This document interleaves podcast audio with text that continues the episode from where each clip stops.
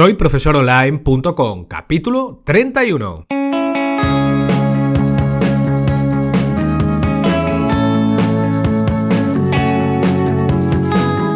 Bienvenidos al episodio número 31 del podcast para cualquier persona que desee compartir sus conocimientos y emprender en Internet al mismo tiempo, ganándose la vida con sus propios alumnos virtuales. Ya lo sabéis, mi nombre es Héctor Abril y el tema de hoy es la seguridad, muchas veces menospreciada por nuestro ritmo de trabajo del día a día, pero infinitamente importante, como vamos a descubrirlo hoy aquí. Uno de los aspectos que debería importarnos tanto como la captación de alumnos, creación de contenidos formativos e inclusive la gestión de los pagos, como vimos en el capítulo anterior, es proteger todo nuestro ecosistema y obviamente demostrar objetivamente que lo hacemos.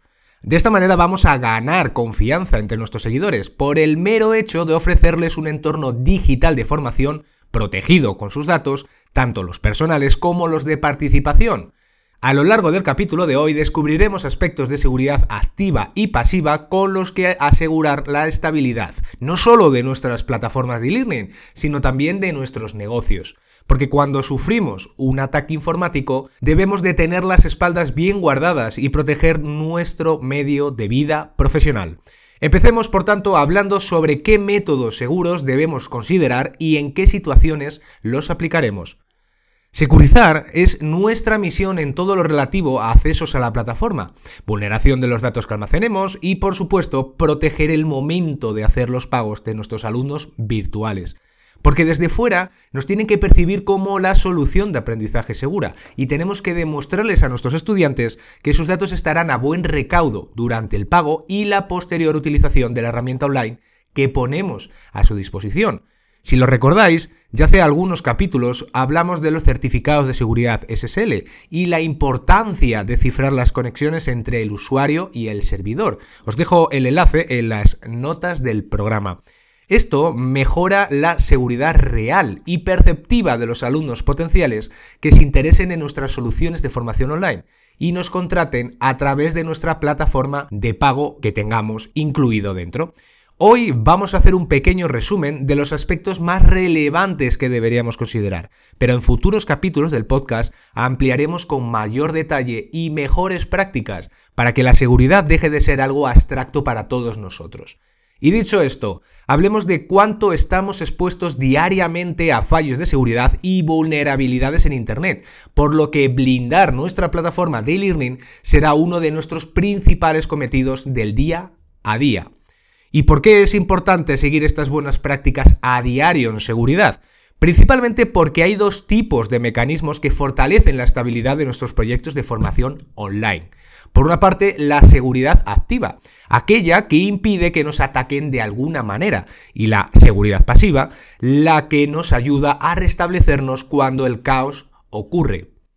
¿Cómo aplicamos la seguridad activa, por lo tanto?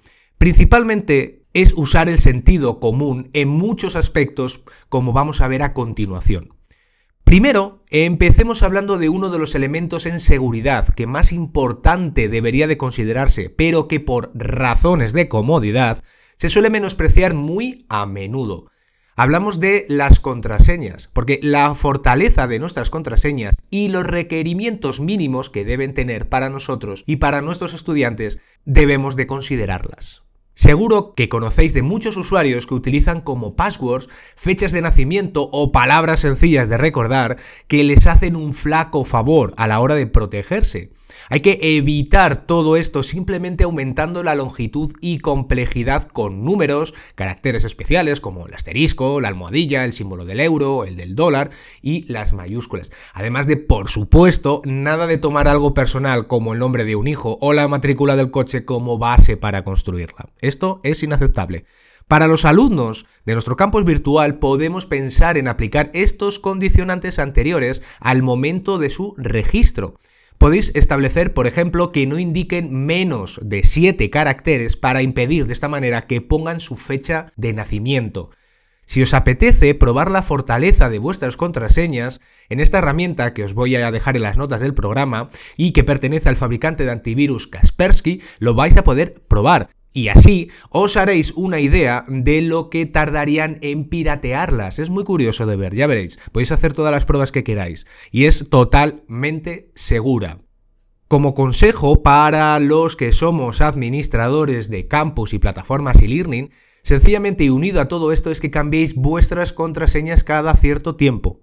No todas las semanas, pero sí cada tres meses, por ejemplo. Es decir, no dejéis la misma para siempre. Esto es un error garrafal. Pasemos ahora a hablar de otros aspectos a considerar y que podrían ser estudiados para cada caso, como es la autentificación en dos factores. Básicamente es como tener una doble cerradura para entrar en nuestras casas. Es cierto, muchos usuarios utilizan la misma contraseña para todo, o casi todos los accesos del servicio de Internet, como el correo electrónico o la cuenta en Amazon o eBay, donde queráis. Además, no suelen escogerse passwords fuertes, y esto puede implicar un riesgo para nuestro alumno y un posible quebradero para nuestro proyecto. Considerar que el ordenador del alumno puede estar infectado por un virus que capture sus contraseñas o que un buen día este alumno accede al campus virtual desde una red wifi abierta en una cafetería. Todo esto entraña un gran riesgo y deberíamos siempre considerarlo. Para reforzar la seguridad, cuando un usuario se autentifica en nuestra plataforma e-learning, se puede implementar un sistema de dos factores, que además de validar la contraseña introducida, envíe un email o un mensaje de texto, un SMS, con un código de validez temporal, en ocasiones con una media hora de duración. Después caducaría y habría que solicitarlo de nuevo. Este código recibido se utilizará para introducirlo adicionalmente a nuestras credenciales en la plataforma. Este método no es infalible, pero reduce las posibilidades de apropiación de la cuenta de usuario, porque es más complicado el que también se acceda a una cuenta de email o se robe un teléfono móvil, por ejemplo. Plataformas vinculadas con acceso a datos económicos como Apple o eBay ya lo utilizan. Además, eh, plataformas como Facebook o Gmail tienen diferentes mecanismos de dos factores que son activados automáticamente cuando se sospecha que se está utilizando la cuenta de un usuario de manera fraudulenta. Continuemos hablando de algo que puede sonar demasiado irrisorio, como son los permisos que les otorgamos a los demás usuarios. No solo a los alumnos, también podría ser a otros participantes que formen parte de nuestro proyecto como auditores, dinamizadores, tutores o inclusive otros profesores. Nosotros como administradores le permitimos el acceso a la plataforma, pero tenemos que asegurarnos de que sus cuentas de usuario no le otorguen más privilegios de los que consideramos. Nada de permisos especiales, si no es vitalmente necesario. Y por supuesto, nada de permitir gestionar aspectos de la configuración o acceso al servidor. Es preferible revisar cada rol de usuario manualmente haciendo una simulación para descubrir dónde tenemos acceso y dónde no. Así podríamos ahorrarnos alguna sorpresa como descubrir que los alumnos pueden ver la información personal de otros participantes, Solo con esto estaríamos vulnerando leyes de privacidad y nosotros seríamos responsables legales de todo esto.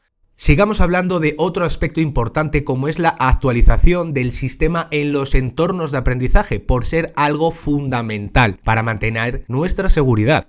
Muchas aplicaciones CMS y LMS de código abierto como son WordPress, Moodle o Chamilo publican parches y actualizaciones periódicas con las que fortalecer la seguridad y mejorar la compatibilidad de las plataformas online. Esto hay que llevarlo al día, aunque un consejo que os podemos dar es el de no actualizar inmediatamente y esperar unos pocos días para verificar que el resto de personas que utilizan las mismas herramientas no hayan detectado problemas e incompatibilidades con la última actualización publicada. De esta manera, sabremos si en pocos días sale una nueva actualización eso implicaría que a lo mejor había una incompatibilidad anterior. Así que no os adelantéis, no seáis conejillos de indias, darle un periodo corto, unos días, para saber si es estable o no esa actualización. Por otra parte, es muy aconsejable no dejar cuando utilizamos soluciones open source, como hemos hablado antes, de los LMS o los CMS, los parámetros de instalación y configuración que vengan por defecto. Le estaríamos dando a los piratas virtuales la oportunidad de aprovecharse de la información pública y atacarnos de una manera más cómoda, más fácil para ellos. Evitar dejar el acceso original al panel de control de vuestra plataforma cambiarlo por otra ruta que vosotros conozcáis. El clásico barra admin es muy conocido. Complicarlo un poco más. No instaléis la base de datos sin cambiar el prefijo de las tablas o impedir que cualquiera pueda conectarse remotamente a esa base de datos. Estos son consejos muy prácticos que ampliaremos en futuros capítulos con casos aplicables a las plataformas más conocidas que a la par son las más atacadas. Esto es normal. Siempre los ámbitos más relevantes atraen a las personas que dedican su tiempo a aprovecharse del esfuerzo de los demás. Pensarlo de cualquier aspecto de nuestra vida cotidiana. Y finalmente, y como recordatorio, considerar el uso de certificados SSL, como ya comentamos antes y en el episodio 15 del podcast. Os dejo el enlace en las notas del programa. Es algo muy relevante a tener en cuenta. Dale un vistazo al capítulo y sacar vuestras conclusiones. Merece la pena, sin duda. Pasemos ahora a hablar de la seguridad pasiva, porque viene a nuestro rescate. Cuando un terremoto y una ciclogénesis explosiva pasa por nuestra casa virtual, no nos deja indiferentes, ¿verdad? Cuando hemos perdido horas de trabajo, esfuerzo que nos hizo sudar y solo nos compensaba nuestra motivación, ¿qué hacemos ahora? ¿Cerramos? Hemos perdido todo lo perdible porque unas personas han querido demostrar sus conocimientos sobre nuestro campus virtual web o plataforma online.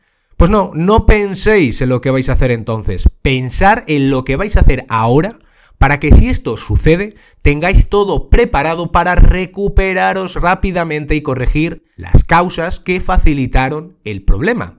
Y no, no tiene por qué ser un problema de vulnerabilidad en nuestra plataforma digital lo que ha provocado todo esto. Puede ser que hemos sido descuidados escogiendo nuestra contraseña. Tal vez teníamos un virus en nuestro ordenador que la robó o simplemente, y ya lo vimos antes, que accedimos desde una red wifi abierta y nosotros no teníamos nuestra conexión cifrada con un certificado SSL. Lo primero es buscar las causas posteriormente corregirlas y finalmente recuperar nuestro sistema de formación online o lo que haya sido atacado en nuestro caso. Si restablecemos de inmediato, corremos el riesgo de que nos vuelvan a tumbar todo de nuevo. No merece la pena exponernos tan débilmente de nuevo. Por tanto, queda claro que debemos respaldar diariamente nuestras plataformas, haciendo copias de seguridad en un lugar seguro y externo a su emplazamiento habitual. Podemos copiarlas a otro servidor, descargarlas a un ordenador que usemos solo para estas cuestiones o contratar un servicio de backups con alguna empresa que lo preste. Soluciones hay muchas, pero hay que decidir con sentido común. La prevención es la mejor protección, sin duda. Hablar con vuestro proveedor de hosting para disponer de un servicio de backup diario al menos. Y nunca os repito, hagáis copias de seguridad dentro del mismo entorno. Es mejor utilizar otro servidor o inclusive bajaros los ficheros a vuestro propio ordenador. Y dicho todo esto, vamos a ver el resumen de lo que hemos aprendido hoy. Hemos hablado sobre la fortaleza de las contraseñas y lo interesante que puede ser utilizar un doble factor de autentificación.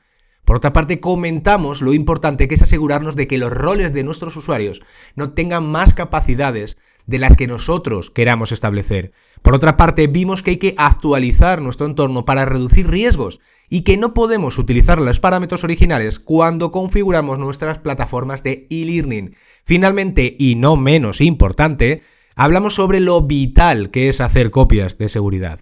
Y con todo esto llegamos al final del capítulo de hoy. Tomar buena nota sobre todo ello porque os ayudará a mejorar la estabilidad de vuestro negocio online. Seguiremos ampliando cada punto en futuros programas del podcast. Para el próximo programa toca hablar de diferentes caminos para rentabilizar nuestro proyecto de formación online.